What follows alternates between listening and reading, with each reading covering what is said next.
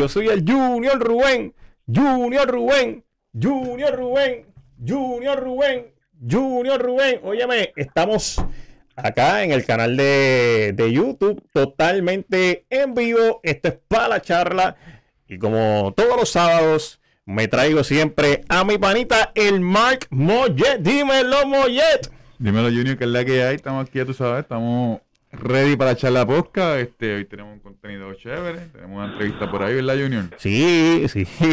Tenemos un, un- el honor, el honor eh, de entrevistar a un excelente actor, excelente bailarín, ¿verdad? Según, según la información que, que- que yo busqué acá eh, en, la- en las redes, eh, él nació el 12 de mayo. Estamos comunicándonos otra vez porque la llamada se cayó. El 12 de mayo eh, de Guaynabo, Puerto Rico. Vamos a darle la bienvenida a Víctor Alicea, que está vía telefónica. Buenos días, estoy en el aire, estoy en el aire. Sí, sí, ya estamos en vivo, estamos en vivo. Ah, saludos, gracias por invitarme. Sí. Sabes que Carmen Mía Velázquez y este servidor, cuando trabajábamos ahí con en la radio en WH, te decíamos el flaco de cariño, Sí. el flaquito. no sé cuán flaquito sea ahora, ¿verdad? Sí, tú- más, finito que, que un hilo de coser.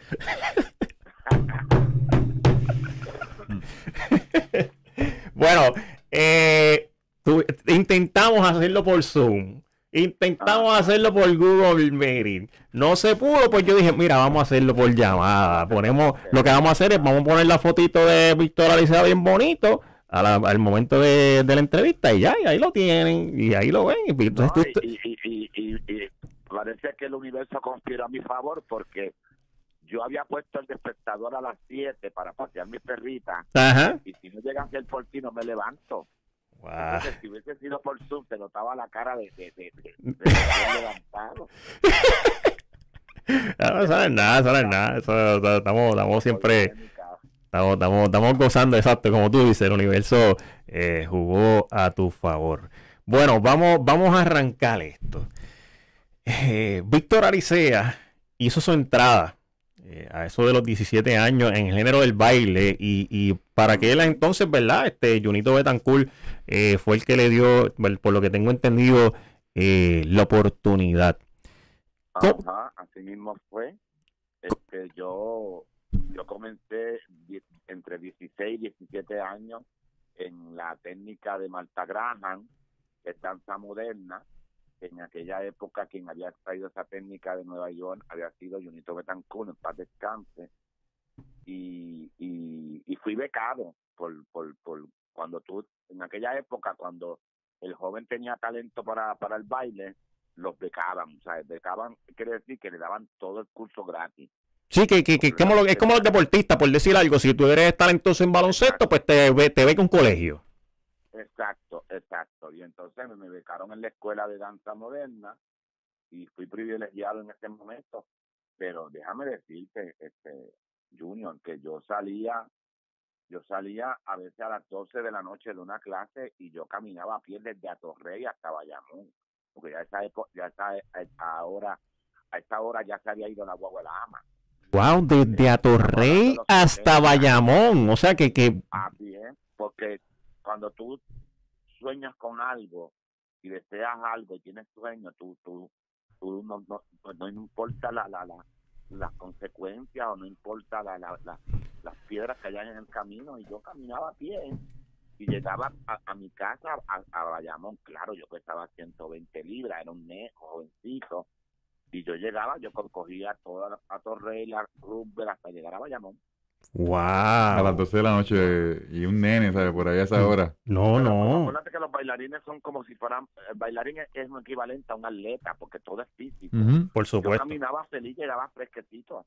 Hoy en día no, hoy en día llego muerto. Sí, No. pero la, la hora, la hora también, la hora, a la hora que En esa caminaba. época no había tanta criminalidad. No, Ah, exacto, ok, exacto. está bien. Exacto, estamos, pues, eh, estamos. es verdad. Ahí estamos. Es verdad, es verdad. Wow, pero como quiera que sea, es demasiado fuerte y es admirable eh, eh, eso. Ese esfuerzo que tú hiciste y es como tú dices, porque tú, tú le tenías el deseo eh, y las ganas, ¿verdad?, de, de, de, de hacer esto. Sí. Tengo entendido que también, ah, eh, eh, ¿qué, qué sucedió en el 1980 cuando comenzaste a dar tus primeros eh, pasos en, en- en el elenco de, de la verdadera historia de Pedro Navaja? Pues mira, yo, yo come- como te dije ahorita, yo comencé en, la, en, en el baile y le saqué el jugo lo más que pude porque la carrera de baile es corta.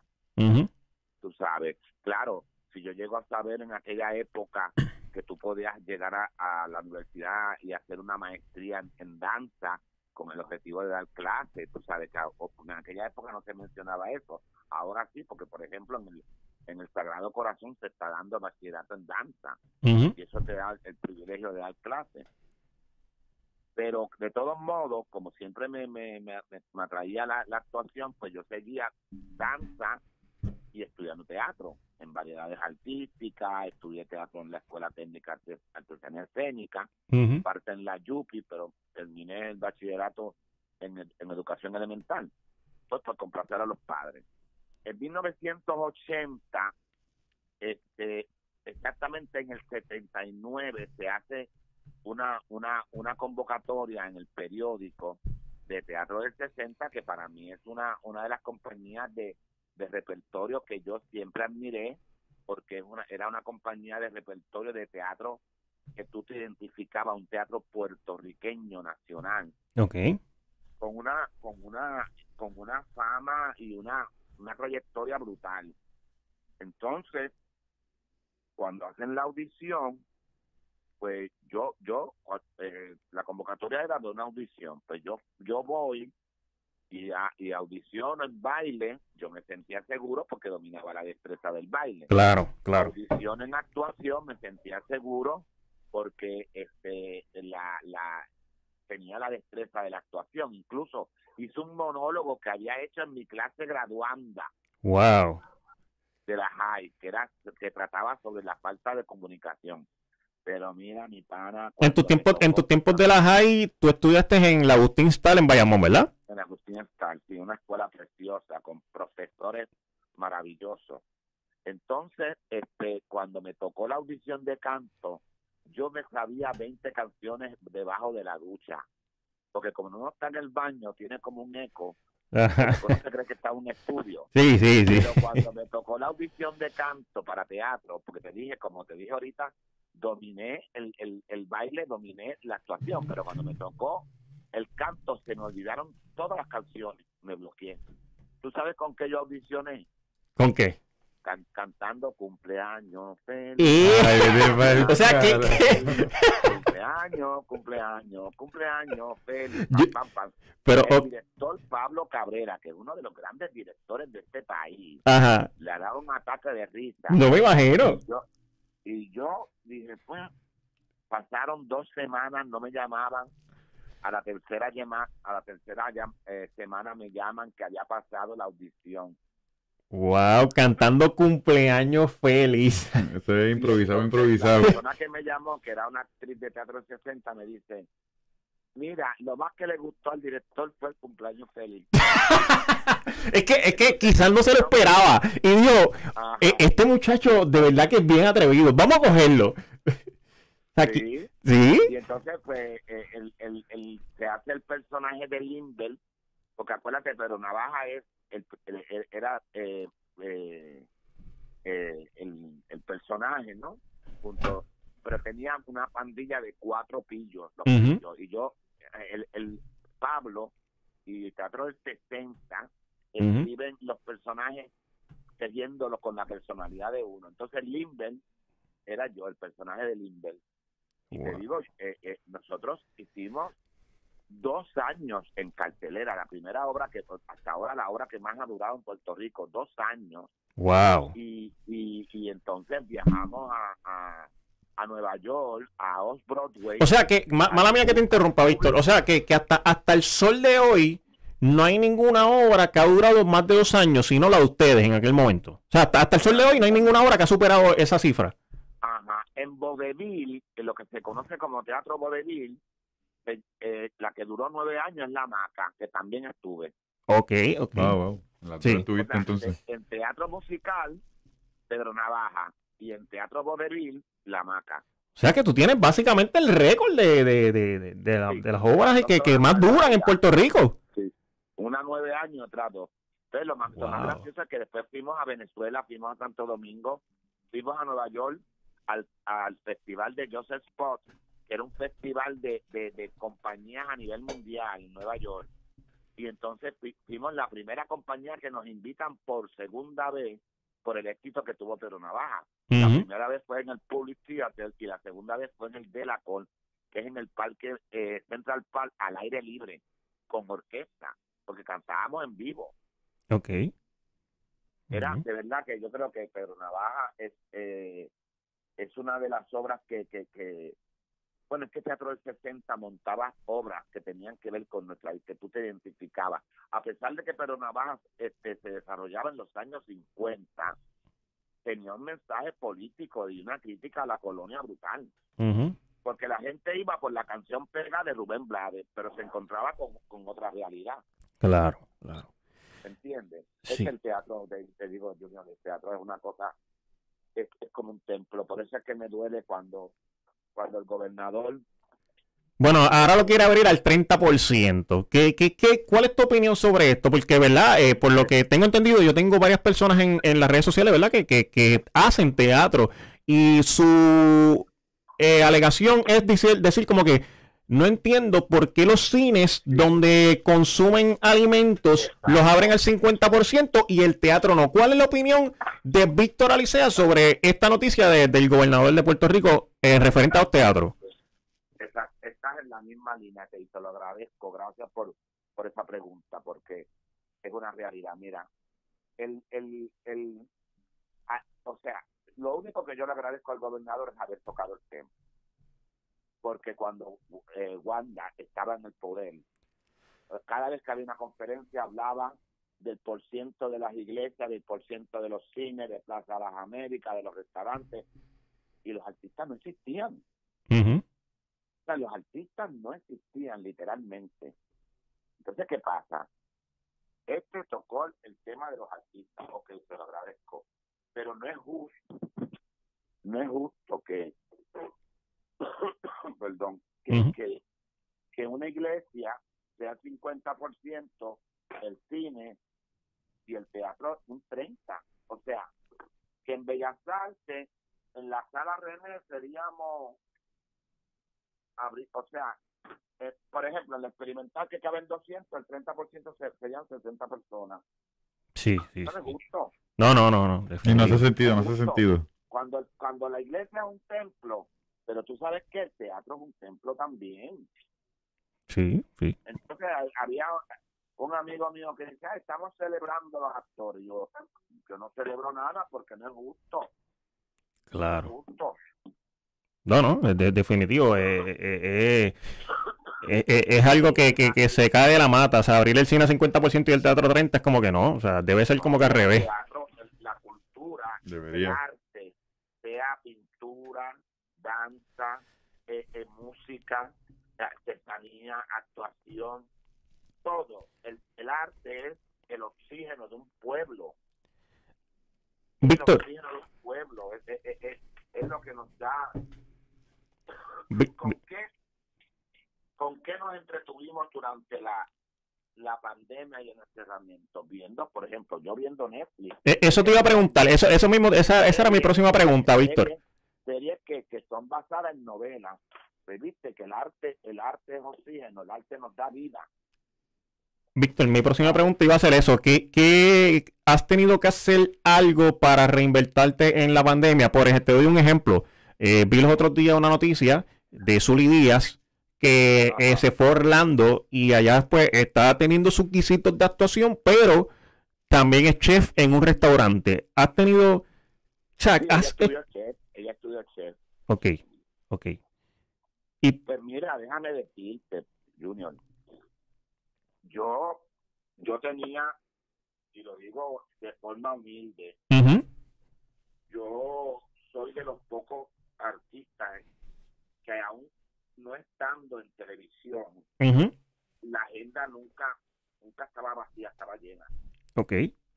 tú sabes, este, porque como nosotros tuvimos más de 20 años en la televisión puertorriqueña, la gente nos recuerda con mucho cariño y mucha nostalgia.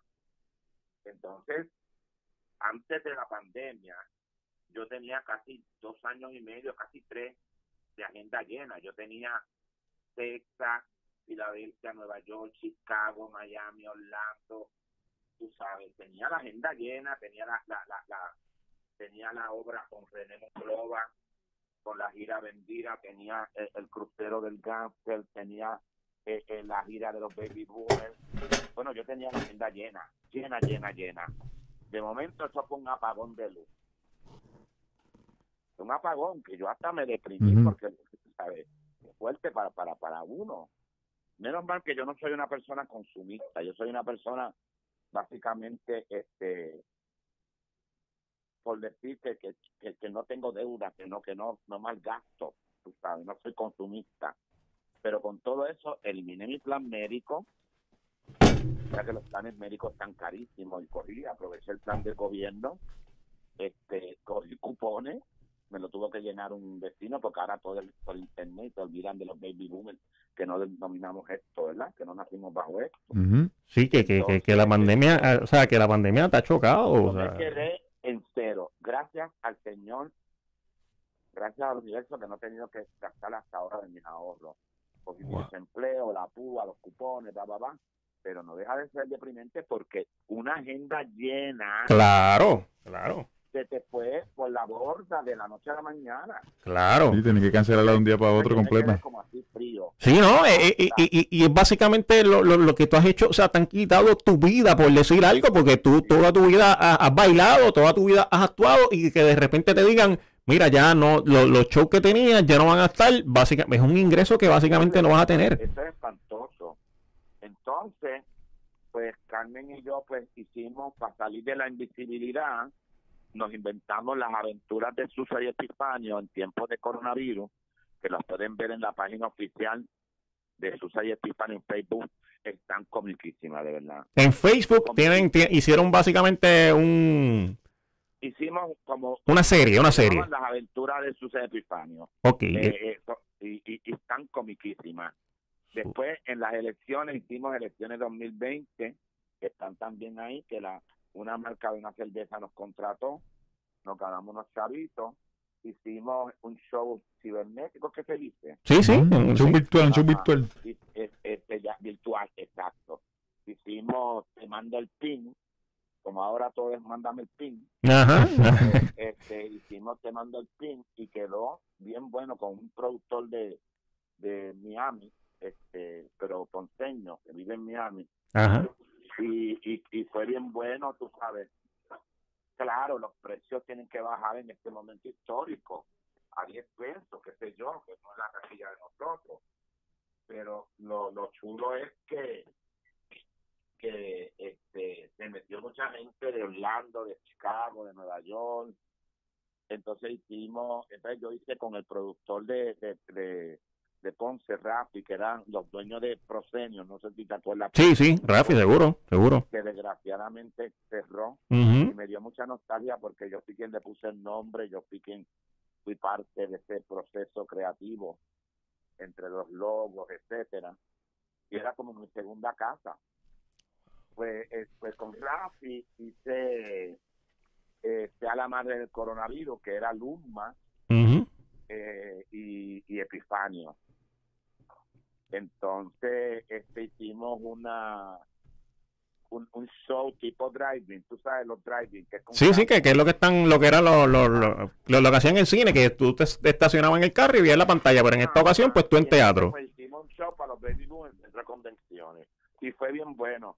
Y, entonces, para salir de la invisibilidad, en la página de Víctor Alicea, es página oficial en YouTube 6 en 1, Ajá. estoy haciendo Ruperta la Caimana, que me gustaría entrevistarte yo a, digo, Ruperta, entrevistarte para hablar de tu trabajo musical.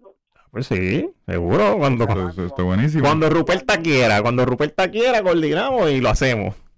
Si yo convierto el apartamento mío en un estudio, entonces grabo un mes. Porque son entrevistas de 10 a 15 minutos y esto se graba un mes. Entonces, este, eh, y entonces, eh, para salir de la invisibilidad, estamos haciendo un Facebook Live cocinando. Antes, Susa y Epifanio hicieron Morcibel, que hemos morcibel. con morcilla, y cosas así, tú sabes. Oye, pero ha, ha hecho un par de cosas entonces. No, no, eh, eh, se, se ha reinventado entonces Sí. virtual completamente. Sí, no, y, eso y- y- y esa era una de las preguntas que, que te iba a hacer, ¿verdad? Porque yo hace, con Mollet, eh, hace dos sábados atrás, si no me equivoco, entrevistamos a Noel Joffre. Y la pregunta que le hicimos fue, tú que has tenido la oportunidad de trabajar en televisión, ahora que llegaron las redes sociales, ¿crees que la televisión en algún momento va a llegar a su final y las redes sociales se van a quedar como la top? Te pregunto a ti, Víctor Alicea, ¿qué tú crees con esto de la tecnología? Es bien triste, yo te voy a ser honesto. Yo creo que la, la televisión va a desaparecer, se van a quedar las redes. Pero la televisión puede prevalecer si, los si, si los dueños de los canales este, eh, se ponen para su número, me explico. Yo creo que nosotros, la, la, la comedia de nosotros es la última generación de cuando se hacía buena, buena televisión, me explico. ¿Por qué pegó el kiosco Bob Weiser, el kiosco? Porque mientras estaban dando una novela allá, acá tú le contra, contraatacabas con, con una con una comedia. ujú. ¿Por qué pegó entrando por la cocina? Porque mientras estaban allá haciendo una cosa al mediodía, acá había una comedia a las 11. Entonces el problema de, de la televisión ahora es, y, esto, esto lo digo objetivamente, todos los programas es la cámara fija, una cámara fija, entonces tienen la salita para entrevista, la cocina para el chef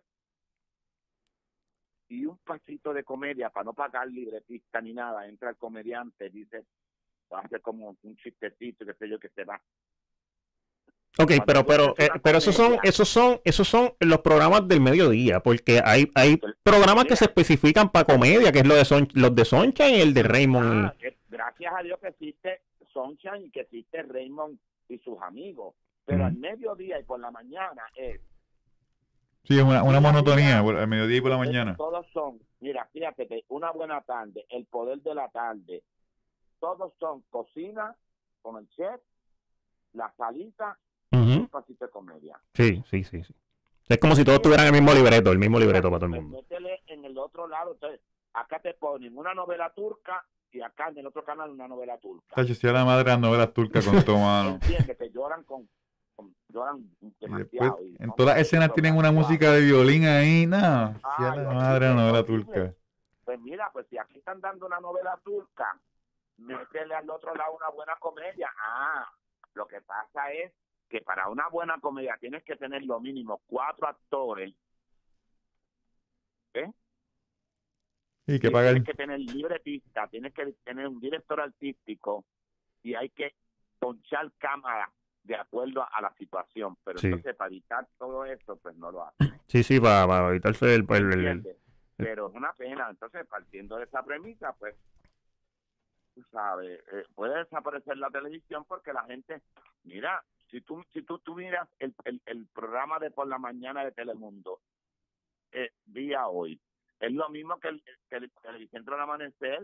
Sí. Tienen chef, tienen cocina.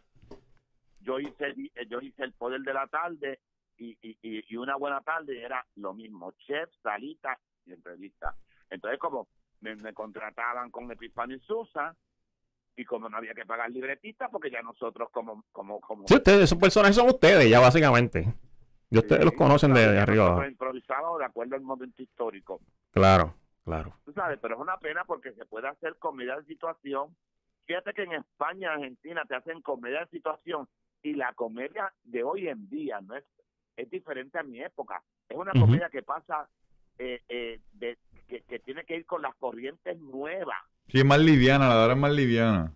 Sí, tiene que ir con las corrientes nuevas. Por ejemplo, tú ves en una comedia argentina o española que, que se toca el tema de un transexual, de, de un gay, de la forma más normal. Ujú, Porque es nuestro diario vivir. es nuestra realidad en este momento. Sí, ¿Sabes? sí. Que, que, que eh, eh, aquí estamos bien atrasaditos, de verdad. Sí, aquí somos unos changuitos, somos unos changuitos aquí, son changuitos. Ok, Víctor, regresando eh, un poco hacia atrás. Tu primera oportunidad en televisión, por lo que tengo entendido, fue en el Canal 7 con el señor, eh, ¿verdad? Eh, Tommy Muñiz. Sí, a quien agradezco y, y Nino Costa. Yo, este, mira, Epifanio nace en, en una, cuando yo, después de Pedro Navaja, el taller de Teatro 60 quiso montar El Pagador de Promesa. El Pagador de Promesa es una, una obra brasileña que se adapta a Puerto Rico, a la, una obra que parece un guion de cine. Entonces, la, la, la asignación mía dentro de Teatro 60 era hacer la coreografía. Entonces, como la obra trataba sobre la santería y el espiritismo, Ok. la promesa de un hombre de pueblo, una obra preciosa, pues yo tuve que hacer un trabajo de investigación sobre la santería para poder montar y justificar el, el, la danza, ¿no? O sea, tú, tú hiciste, tú hiciste tu asignación entonces. investigo, Ah, investigo. Claro, tuve que ir a fiestas y todo para saber, tú sabes. Ok. Entonces, ¿qué pasa?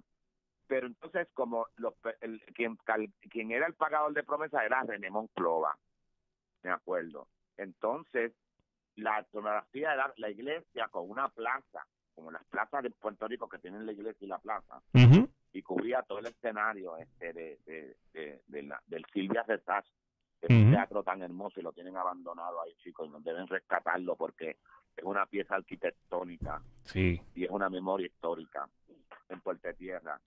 En aquella época no estaban esto de ticket center ni nada. En aquella época tú llamabas por teléfono, dame tres taquillas, llegabas y las pagabas en casa. Y las pagan en Y cacho. se llenaba, se llenaba. Bueno, Pedro Navaja fue así. Pedro Navaja era jueves, viernes, sábado y domingo, matiné, noche. Estábamos jueves haciendo teatro, que ya no se hace teatro desde jueves. Sí, sí, sí, ¿no? Ustedes estaban ahí trending. Ah, Ustedes estaban en aquel momento lo que, lo que se dice ahora trending. Ajá.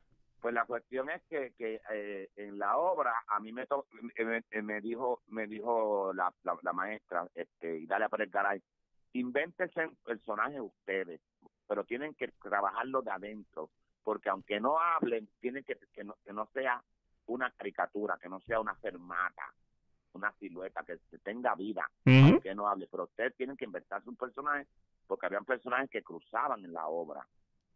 Yo me inventé a Epifanio. Ok, ok. Entonces una vez me llaman para los rayos gamma, que eran en el canal 7, para hacer algo, y yo llevé Epifanio y le puse voz. Ahí me llama Tommy Muñiz y Nino Costa, y me, entonces abrimos el, el derecho de lavar en el canal 7. Que de ahí fue que salió Guille. Guille nace de noche en el condominio de, de Pepín. Fíjate, Mm, ¿Te acuerdas el condominio de Sunshine? ¿Quién te- ¿Te acuerdas? claro, claro. Déjame decirte que el primer condominio se lo inventó Don Tommy.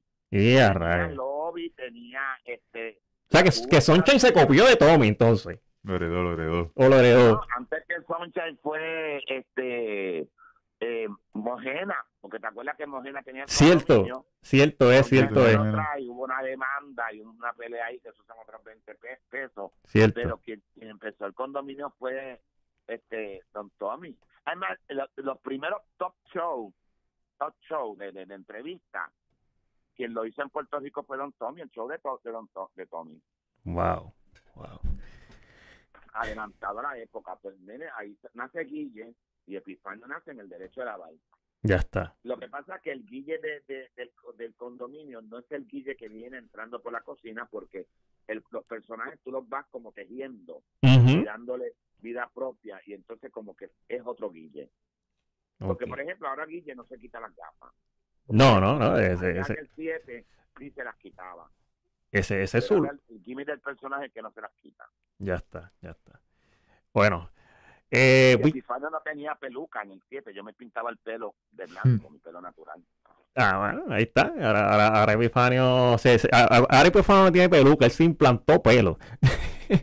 No, no, el Jimmy es que él, él tiene peluca, pero él niega que es peluca y que no se nota. Sí, sí. Está como cierto analista por ahí que, que jura que no se nota. Ay, no, no, no, no, no me diga que, que, que son los, del, que los que están en el canal 4 que ahora están en el 2. Ujú. que lo niega, la- niega que es peluca, él jura que no se nota. pues. Ay, ay, ay, ay, ay. Bueno, Víctor Alicea, Eh, ¿Cuál es su, verdad, para la gente que, que, que, que, quiera saber un poquito más, cuál es el plato favorito de Víctor Alicea que diga, oye, tengo hambre, me quiero comer esto? Pues yo te voy a ser honesto. Yo tengo un buen diente. Ok. Eh, mi compañera Carmen Niria, igual es que dicen, nosotros tenemos un refrán los tres. Comemos de todo, no como piedras porque no ablandan. yo no soy, o sea, yo como de todo, de verdad. O sea, yo no soy. Ajá. Plato favorito, mira. Sopa, o sea, yo como de todo. Sí, todo sí. De todo, de todo. Sí, sí, sí. Soy comelón. Súper, súper. O sea, que tú no te mueres de hambre ni, ni no hay break. No, No hay no break. como piedras porque no ablandan, imagínate. Wow, wow. De, de- mencionaste ahorita que, que, en- que en esto de la pandemia, ¿verdad? Ves, ves mucho Netflix. De, de las series o, o- o películas que ves en Netflix, ¿cuál es la favorita que tú dices? Esta es la que me encanta. Pues mira, este Pose, Pose, no sé si Pose, se sí. escribe P-O-S-E, eh, que, que es sobre, sobre eh, se desarrolla desde lo- de una subcultura de transexuales. Los actor, las actrices son transexuales de verdad y, y, y parte de lo, de lo, de lo, de la producción es una, una, una, una bien increíble porque como los, los, los, los padres votan a los hijos por ser gay en sus casas y estos transexuales le forman forman un hogar, los lo, lo, lo, lo- lo- los adoptan.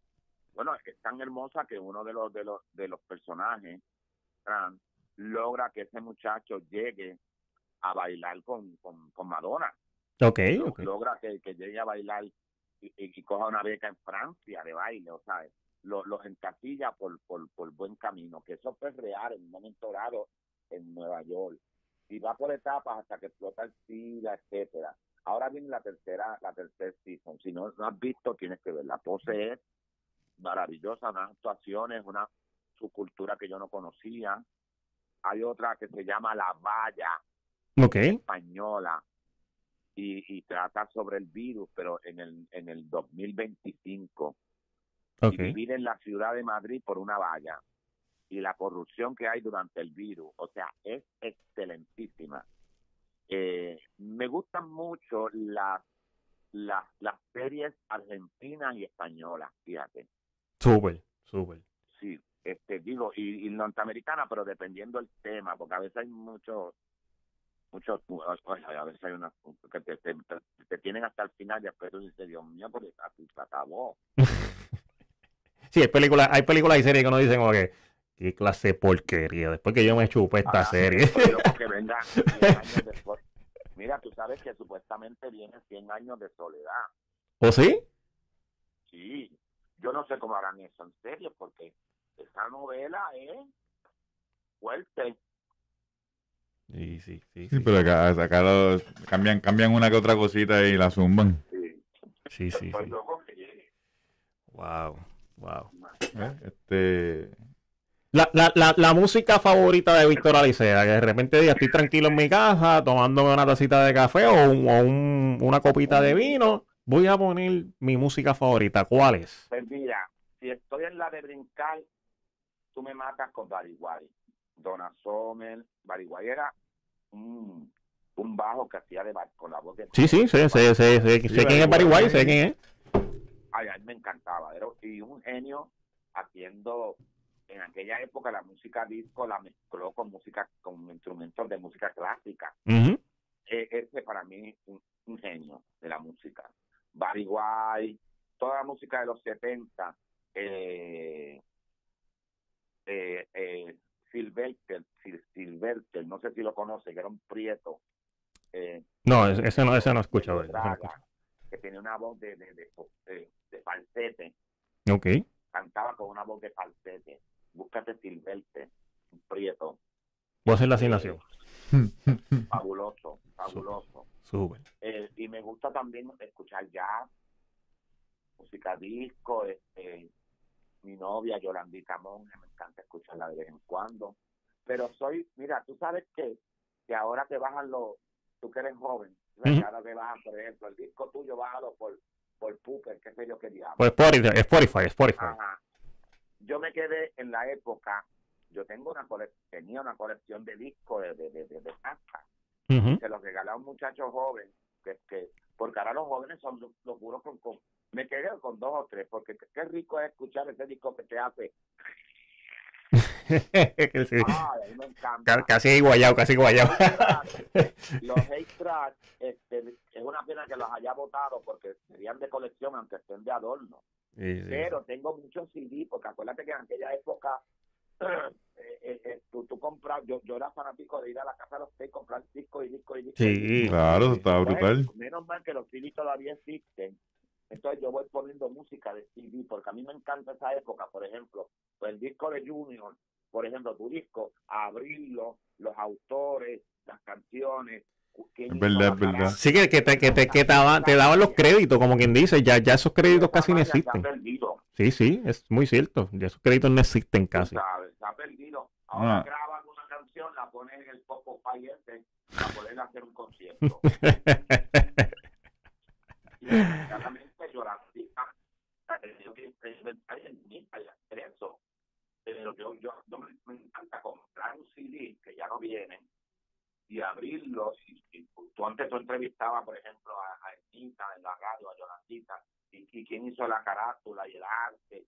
O sea, habían nada más el CD era una pieza. Ujú. Sí, las cosas han cambiado, las cosas han cambiado Era ahora. abrir un libro, tú sabes. Sí, sí. ¿Qué, qué consejo, que no se vayan los CD. ¿Qué- qué- porque eh, Víctor, qué consejo tú le tienes a los que están, ¿verdad? Si, si le tienes que dar algún consejo a los que están haciendo comedia ahora, ¿verdad? Por ejemplo, a los que se están dedicando full, a los de Raymond y sus amigos y a los de Sunshine. ¿Qué consejo le puede dar Víctor Alicea, verdad? En base a su experiencia eh, en esto del Pues campo mira, de la a, actuación. a los que quieran estudiar eh, teatro, porque yo, yo te digo una cosa, yo no me considero comediante, yo me considero actor, porque yo he hecho drama también. Este, lo que pasa es que aquí te encasillan, por eso es que a mí me encantó cuando cuando este actor que hizo la película Fila- Filadelfia, Tom Hanks, ujú. eh, él, él estuvo nominado como actor dramático, ¿te acuerdas? Que él se enfermó de sida en la película y tenía un monólogo que te hacía llorar, no sé si has visto la película. Sí, Claro. sí, sí, sí, sí. es excelente, para mí es un clásico. Entonces, yo, yo hice drama Luna Azul con Adriana Pantoja que la escribió y tenía un monólogo y, y, y- y- hice drama, incluso la obra con René, o sea que René eh, hace comedia. Yo hice, antes que nos cerraran, yo hice, que estamos pendientes de abrirla porque es una obra de dos actores nada más, se llama Un Corazón, eh, ay Dios mío, un corazón eh, eh, agrandado, un corazón agrandado. Y es esta pareja gay que llevan 40 años y uno de ellos tiene Alzheimer, que el, el- Alzheimer es una enfermedad terrible. Sí, no, no, muchacho, no. La gente piensa que eso le da más que a, a la, a- a la gente heterosexual, le puede dar a todo el mundo. Se le puede dar a todo el mundo y es, y, y es Y triste entonces La porque... gente salía llorando de esa obra, pensando que, ah, René y Víctor, esto es para gozar de la vida, para reírse. Y cuando llegaban allí, se encontraban con este drama, que tenía sus partículas de risa, Ujú. Pero también la gente terminaba de pie llorando a lágrima viva. Wow. Yo, yo en ese sentido, pues, no me considero comediante, me considero actor. Ahora, mi consejo, volviendo a la pregunta, los que quieran estudiar teatro, el actor o la actriz o el bailarín o el que escriba en general, todo artista tiene que leer mucho, conocer su historia de su país. Porque conocer su cultura, conocer la historia, eh, la, la, porque al tú leer y saber, conocer tu historia, saber dónde estás parado. Y cuando tú sabes dónde estás parado, sabes cómo moverte. Por supuesto, por Ahí supuesto. está, ahí está. Este, hay que leer mucho, porque por ejemplo, para yo hacer el personaje de Guille, yo lo saqué de la vida real. Tú Ujú. no puedes hacer un personaje de un gay sacándolo de la nada. Tú tienes, los actores somos esponjas y tenemos que, como esponja, la esponja chupa. Pues entonces nosotros tenemos que chupar de aquí y de allá para poder crear. Sí, sí. ¿sabes? Este, fíjate que Julia de Burgos, cuando habla del río Grande Loíza, es porque tuvo una experiencia con el río Grande Loíza. sí. Es una- un poema que está hecho en canción, que nunca va a morir, porque es un clásico. Ujú. Sí, es verdad. Tú sabes, el poema de, de que lo canta Roy Brown, el, la que, eh, de El río de Corozal, no sé si lo has escuchado. Sí, sí, sí. la leyenda, que lo canta Lucecita, Roy Sí. Etcétera. Sí, sí, lo he escuchado. Eso es un poema, pero ahí se habla de la historia de Puerto Rico, de la historia desde que invadieron los españoles, o sea, la esclavitud, todo, pero en una en una belleza, en una estética, o sea, a las personas que quieren estudiar esto tienen que leer, tienen que leer porque un, act- un actor, un cantante, un poeta, si no lee un escritor, pues no, no puede crear. Para culminar, Víctor, tira tu, tu bueno, nuevamente las redes sociales de Víctor Alicea y las de Susa y Epifanio para que te sigan en el contenido que están eh, Bueno, tirando pues, digital. este, Susa y Epifanio, página oficial en Facebook, En Facebook. Víctor Alicea, página oficial, y en YouTube, 6 en 1 con Víctor Alicea, que ahí pueden ver a Ruperta la Caimana, que está, este, que estoy haciendo unas entrevistas divinas, chulas, porque Ruperta es la defensora de la clase artística. Es, es- es lo contrario, ya tú sabes quién. Sí, sí, sí, sí.